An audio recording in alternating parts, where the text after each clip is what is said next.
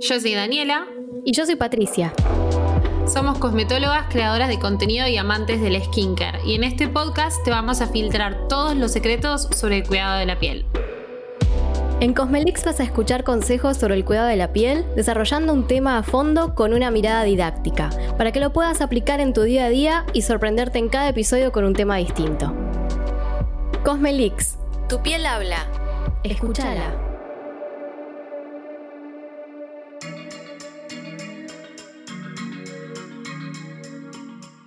Hoy vamos a hablar de un tema que sé que a muchas pieles les preocupa, que no discrimina entre género, etnias y edad y que yo lo padecí personalmente y hoy en día te diría que hasta a veces lucho con eso y eso es el acné.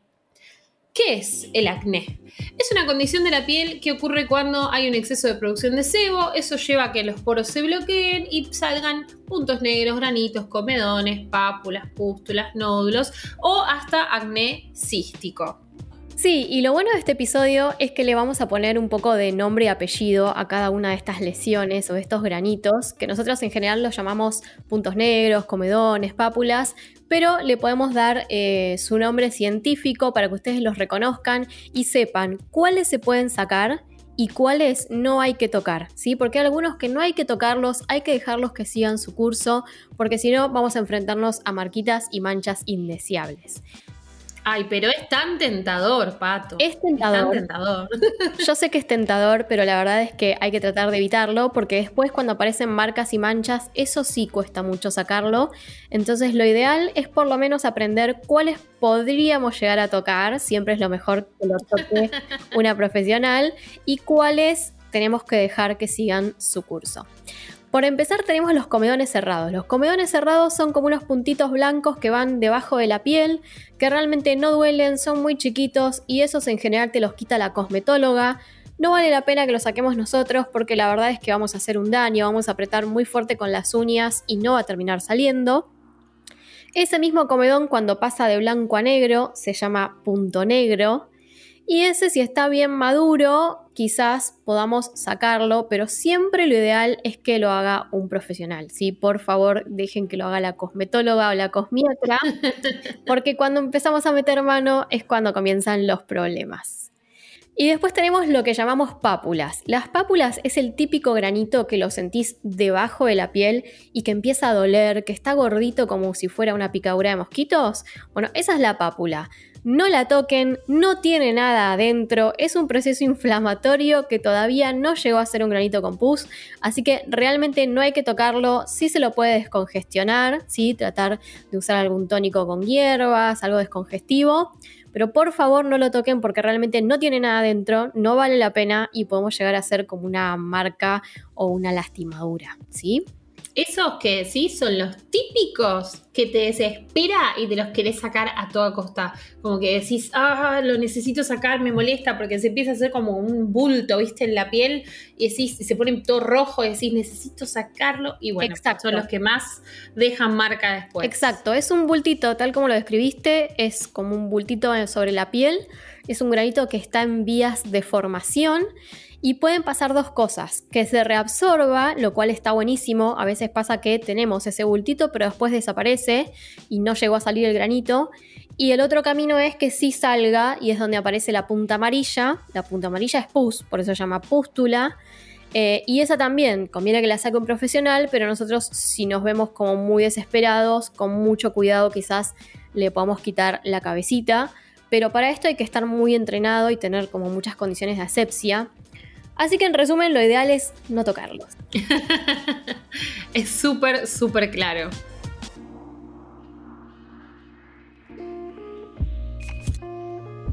Bueno, y ahora que ya sabemos cómo son y cómo se presentan, ¿hay algo que podemos hacer nosotros desde el punto de vista cosmético para acompañar? Sí, tenemos un montón de productos de venta libre que nos van a ayudar a mantener controlada la situación, pero es súper, súper importante también complementar esto con una visita al dermatólogo porque puede ser que necesitemos medicación bajo receta. Y para eso tenemos hoy de invitado al doctor Simón Scarano, médico dermatólogo y experto en acné.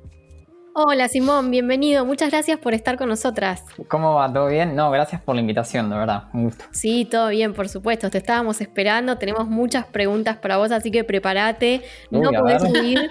ya tomaste el compromiso, así que. Ya estoy acá, ya estoy acá. Voy a arrancar. Y quiero empezar por preguntarte algo que realmente me interesa saber y creo que los que nos están escuchando también, que es ¿por qué pensás que la gente no se acerca al dermatólogo? Cuando tiene un acné, salen granitos, tienen brotes, ¿por qué pasa que no van al dermatólogo? Yo creo que hay algo que, se ve mucho últimamente, que es que no se le da la importancia suficiente al acné. Yo creo que muchas veces pasa que menospreciamos este cuadro, que a lo mejor no, la, no consideramos al acné como una patología, que realmente es una patología. Eh, y muchas veces nos quedamos en consumir el producto venta libre que, nos promete un montón de cosas que después, lamentablemente, en la mayoría de los casos no cumplen. Eh, y yo creo que se, lo como que no se le da la importancia que realmente se merece. Y muchas veces está como esa, esa falsa, esa errónea idea de que el acné es algo cosmético y nada más, que es algo superficial, que es algo banal, que realmente no amerita una, una, consulta con un profesional porque es algo estético que ya va a pasar, que es cuestión de tiempo y que nada, que hay que vivirlo porque es parte de la adolescencia, porque es parte de, crecer. Y yo creo que eso es un gran error, ¿no? Porque más allá de las marcas físicas que pueda dejar el acné, hay un montón de marcas emocionales que nos pueden dejar y que nos pueden, la verdad, eh, complicar la vida, complicar la, adolescencia e incluso la, edad adulta. No, no solo aparecen en adolescentes el acné. Y Simón, este último año, en el 2020 en especial, como que explotó el cuidado de la piel, en, no solo en el mundo, sino que acá en Argentina. ¿Vos ves algún cambio de tendencia en lo que, en lo que respecta al acné? Yo lo que veo es que hay mucha gente con muchas ganas de cuidarse, que creo que antes no pasaba. Sí he visto que hay muchas tendencias peligrosas que se han puesto de moda en este último año, pero también creo que algo positivo que ha surgido de, como este boom del skincare es justamente esto, que la gente tenga más ganas de saber, que tenga más ganas de aprender y que no se queden solamente con lo primero que ven en TikTok o lo primero que ven en YouTube o en Instagram, sino que tienen ganas de eh, instruirse y tienen ganas de preguntar, que me parece que antes a lo mejor no, no era tan, tan frecuente. Esto de que ya no solo se quedan con el consejo que le dio fulano, sino que van y le preguntan el porqué de ese consejo. Y eso me parece que está buenísimo, el poder como despertar la curiosidad en la gente, poder despertar esa duda, el querer saber por qué de las cosas, está bárbaro. Y también eh, a la hora de ir al dermatólogo, ¿notas que te preguntan más? o sea, a la hora de armar una rutina. Yo me doy cuenta, por ejemplo, comparando con años anteriores, que a lo mejor uno recetaba un determinado tratamiento o una determinada rutina y nunca estaba el, el feedback, como que nunca había una, como una respuesta o, una, una, repregunta por parte del paciente. Y ahora es el mismo paciente el que viene y te dice, tengo ganas de empezar a usar vitamina C. Y vos, claro, yo me quedo como diciendo, mira cómo cambió todo. Antes, nada, no, no te decían nada, se iban de ahí a lo mejor con miles de dudas y no las evacuaban nunca. Y ahora es todo lo contrario, ahora vienen con la lista de preguntas y a lo mejor son 5, 6, 7 preguntas y nada, hay que estar atentos y hay que estar preparados para saber responderlas. Y actualizados. Tal cual, sí, eso, es fundamental, eso es fundamental. Sí, a vos te preguntan de todo, de la clorofila, de toda tendencia que hay. De todo. A mí me, divierte mucho, la verdad que me divierte mucho y me gusta, me, gusta estas, estas, estas, trends que aparecen de vez en cuando. Eh, ya sea como para, para decir sí, están buenísimas o para decir no, tengan cuidado, por acá no es porque han aparecido algunas modas que son bastante peligrosas. Bueno, la de la clorofila, ya tengo un video filmado, ya van a ver, es todo un tema. Pero bueno, por suerte en el último año, por lo menos yo no he visto grandes modas respecto al tratamiento del acné que sean peligrosos. Sí he visto con el protector solar, he visto con la clorofila, y eso sí, pero no tanto del acné.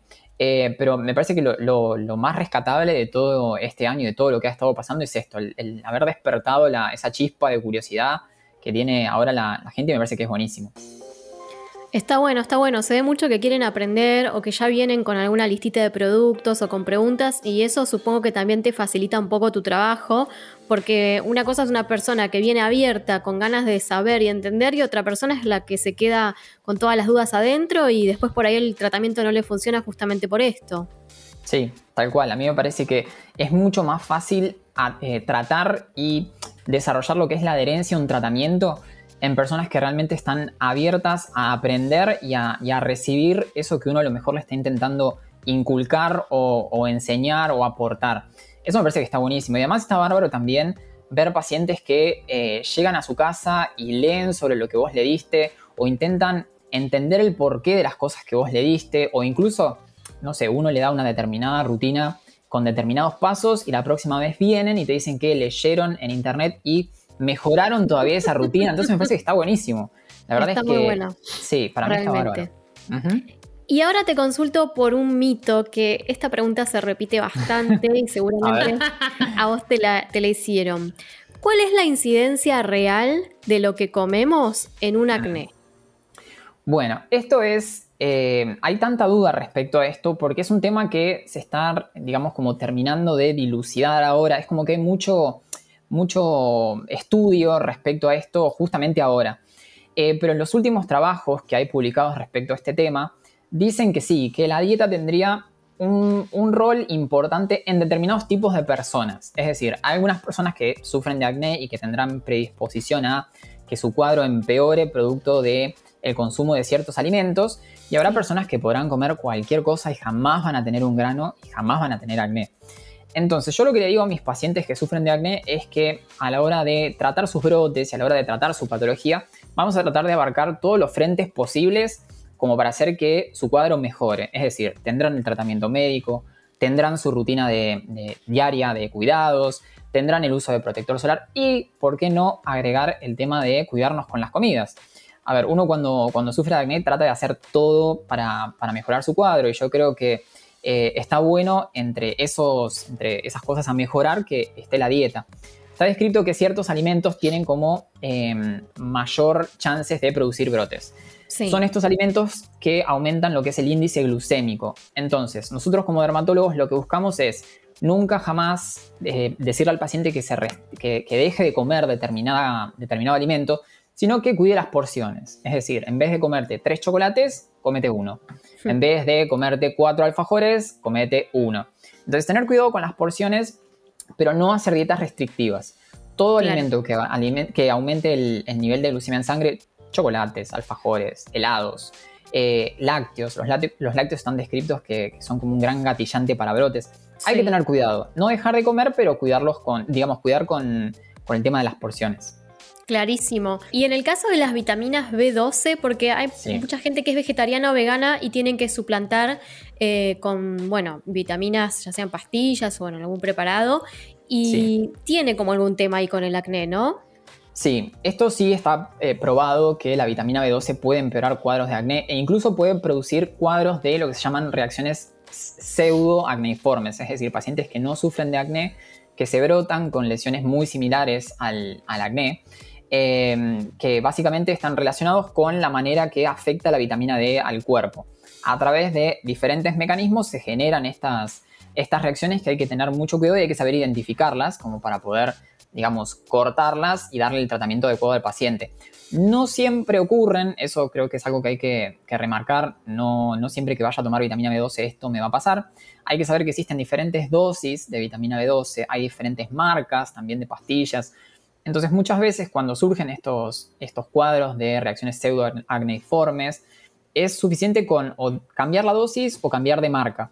Entonces tampoco, eh, digamos, que, exista ese miedo de, uy, no, ahora tengo que tomar la vitamina B12, me voy a brotar y no me queda otra, que me ha pasado con muchos pacientes que, que dicen, bueno, yo ya sé que me voy a brotar, no me queda otra. No, no, no tenés por qué brotarte y no tampoco, eh, tampoco tenés por qué convivir con, un brote toda la vida. O sea, tranquilamente se puede tratar. Existe medicación en caso de que eh, aparezcan los brotes y no respondan al, cambio de marco de dosis. Así que es algo como para tener en cuenta. Hay que, hay que tener un, buen asesoramiento a la hora de empezar a tomar la B12.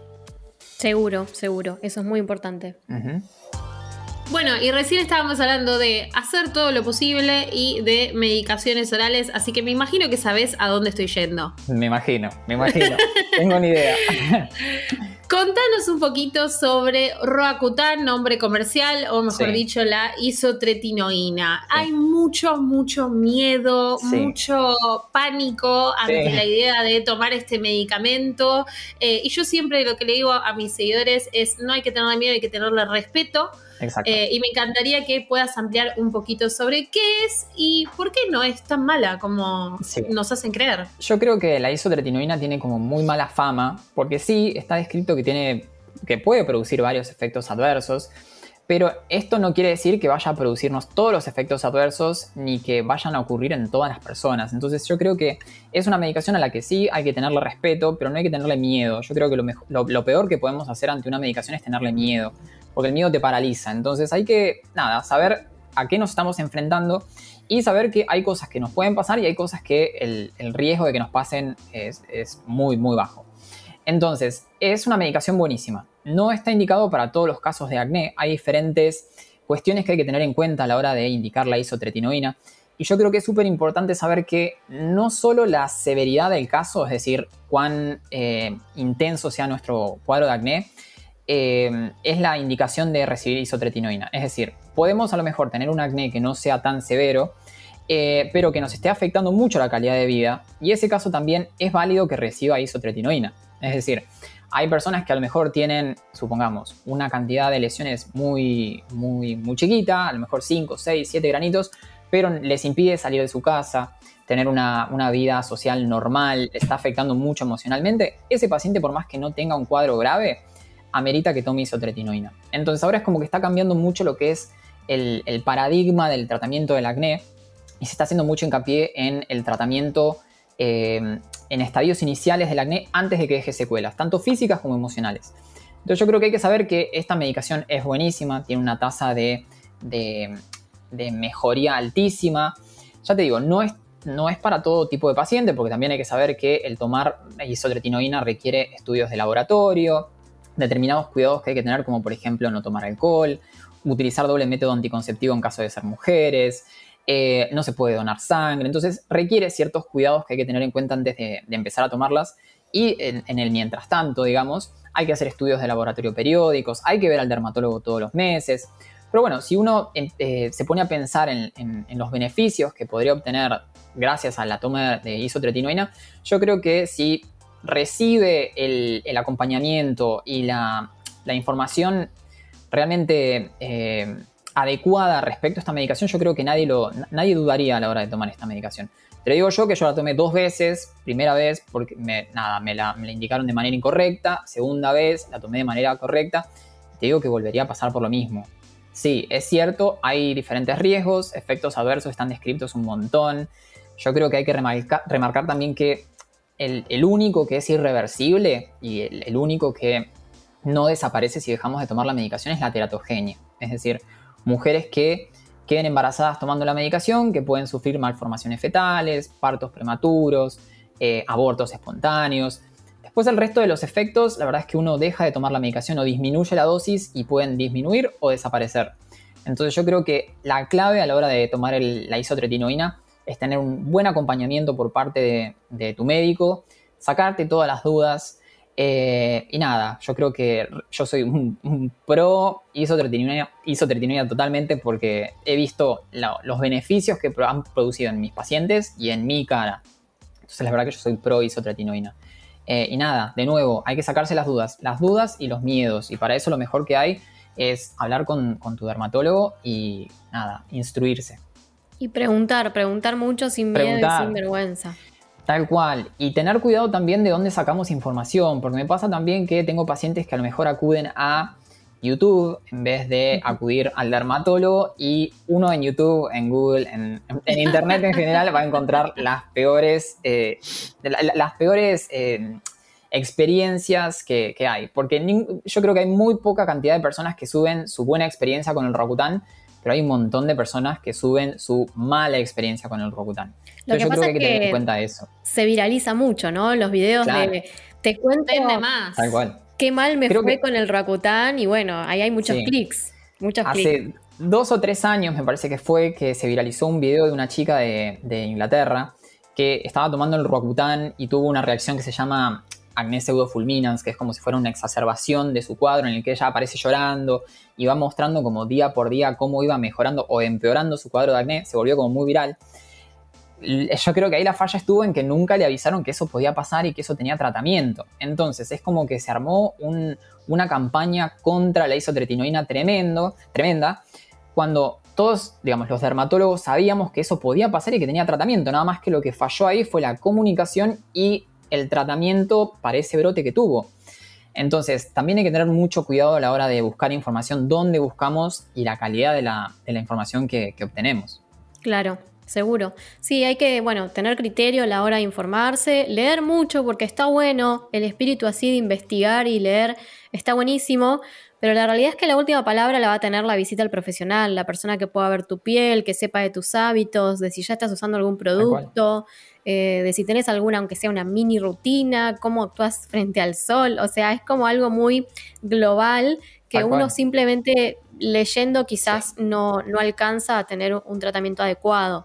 Y ahí te consulto, además de la isotretinoína, si vos tuvieras que armar como un top 3, donde bueno, te gusta mucho la isotretinoína, pero quizás algún algo tópico, algo que también te guste y que veas que da resultado. Sí.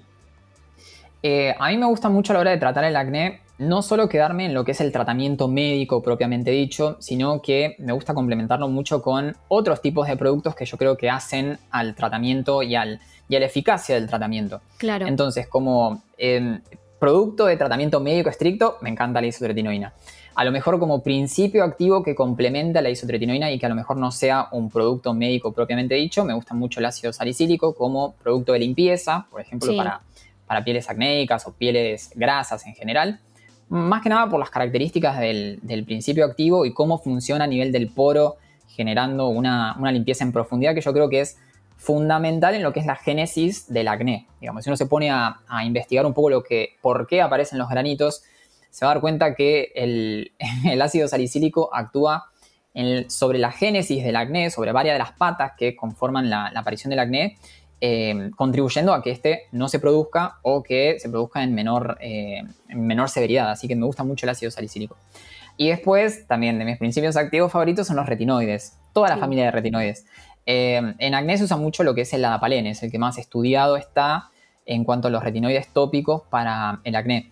Así que yo creo que mi, santísima trinidad sería el adapalene, la isotretinoína y el salicílico. Perfecto. Y destaquemos que los tres, va, en realidad el ácido salicílico está en cosméticos, pero por lo menos eh, la dapalene y, la isotretinoína se compran con receta. ¿eh? Aclaremos esto.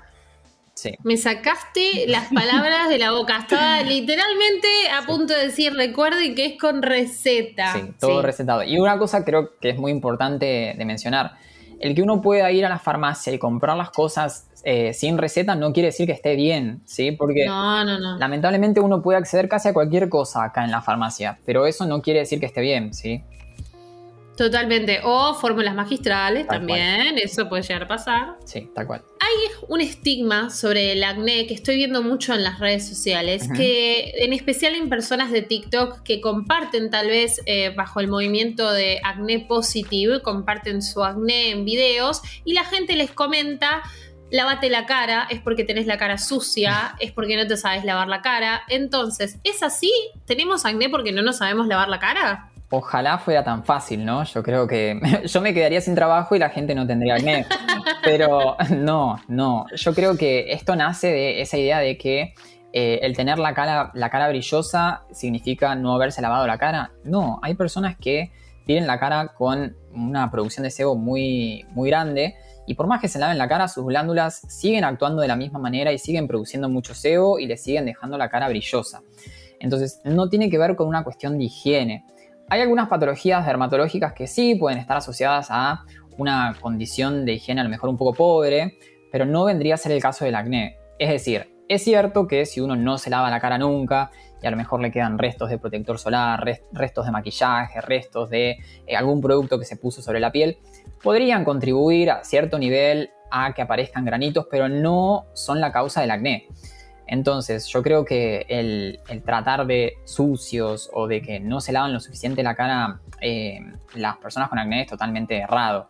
Eh, nada, por más que te laves la cara 500 millones de veces por día, si tenés acné, el acné lo vas a seguir teniendo. Así que yo creo que es, un concepto que, habría que desterrar absolutamente respecto al, al acné y a los pacientes que sufren de acné. Bueno, y esperemos que este podcast tenga bastante alcance y le llegue a esas personas. Sí, por favor. Te hago otra pregunta como para ir cerrando, que está un poco relacionada también al brillo, a, la obstrucción de poros y también quizás a la suciedad. ¿Qué pasa cuando en la rutina sumamos aceites, ya sean limpiadores o, o, en cremas? Hay cremas que vienen con bastante carga de aceites, o quizás un aceite que tenemos en la rutina que nos gusta usarla a la noche, como para terminar de sellar la rutina. ¿Qué, qué relación tiene con el acné? ¿Hace mal? Eh, yo creo que en productos de limpieza no habría tanto problema si lo que estamos haciendo es una doble limpieza y removemos, digamos, los restos de aceite con el segundo paso de la limpieza. A lo mejor el uso de eh, aceites para sellar y demás, yo no se, no se lo indicaría a pacientes que sufren de acné. Sí, a lo mejor se lo indicaría a otros tipos de pacientes con, eh, que, no tengan este tipo de problemas, ¿no? que no tengan una piel, una piel oleosa, que no sufran de, comedones y demás. Más que nada como para no agregar otro factor más que pueda contribuir en la obstrucción de poros y en la, aparición de eh, lesiones propias del acné. Para otro tipo de pacientes, yo no tendría problema a lo mejor en indicarle un aceite. Yo sé que hay mucha gente que, es amante de los aceites, eh, pero no, no, sería un tipo de producto que yo le recomendaría a pacientes que sufran de piel muy oleosa o piel acnéica. Eh, ya te digo, distinto es el aceite como primer paso dentro de una rutina de limpieza que me parece perfecto para remover restos de protectores solares que sean resistentes al agua o algunos maquillajes que sean muy pesados resistentes al agua.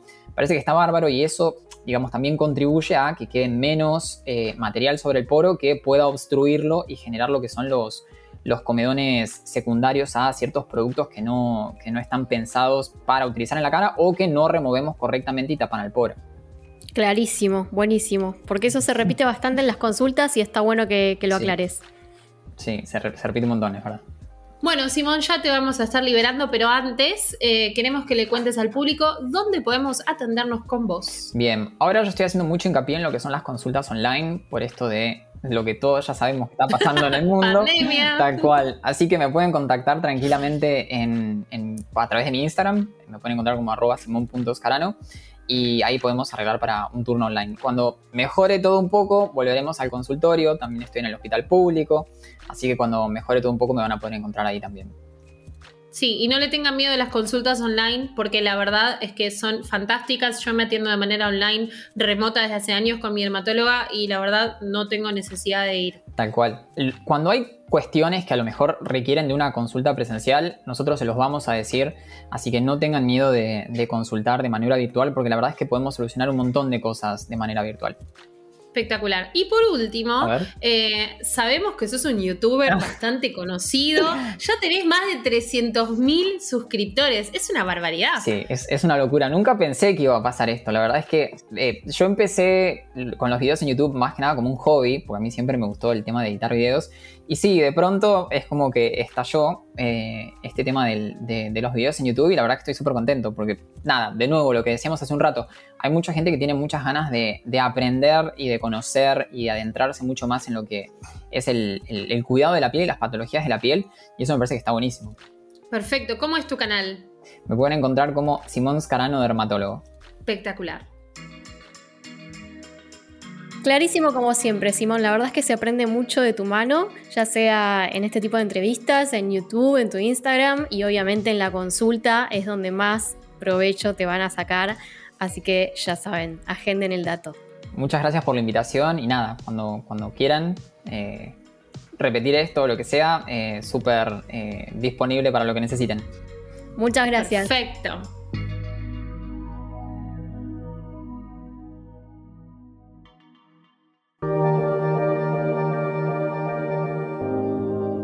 Cosmelix es un podcast creado por Daniela López y Patricia Fernández, producido junto a Posta.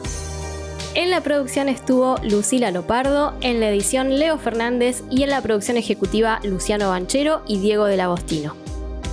Seguinos en Spotify y escucha un nuevo episodio cada 15 días. También nos encontrás en Apple Podcasts, Google Podcasts, Deezer y en todas las aplicaciones de podcast.